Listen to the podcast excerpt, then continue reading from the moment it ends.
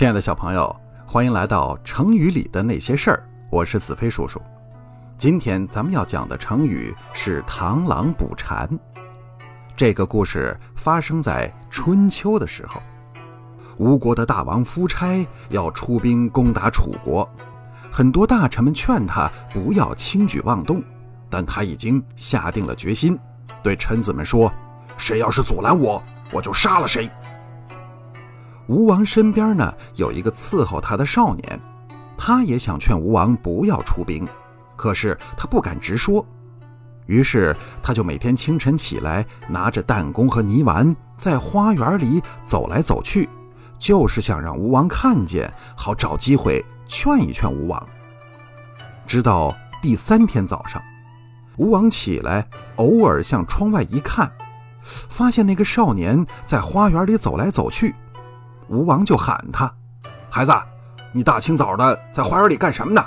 你看衣服都让露水打湿了。”那少年把手里的弹弓扬了扬，说：“大王别作声，树上有一只知了正在喝露水呢。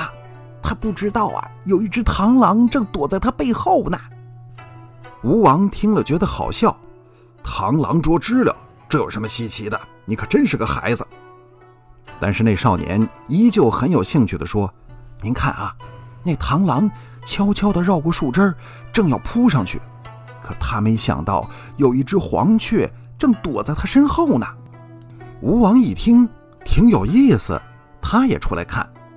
那少年把泥丸搭在弹弓上，说：“大王，你看，这黄雀伸长了脖子，正要去啄那个螳螂。”可是他也没想到，我已经用弹弓瞄准他的脑袋了。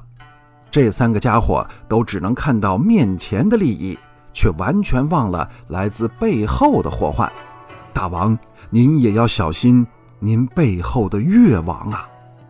夫差听了少年的话，想了好一会儿，点点头说：“你说的对。”于是他就暂时打消了攻打楚国的念头。当然，后来他还是忍不住出兵了，导致国力空虚，被越王勾践所灭。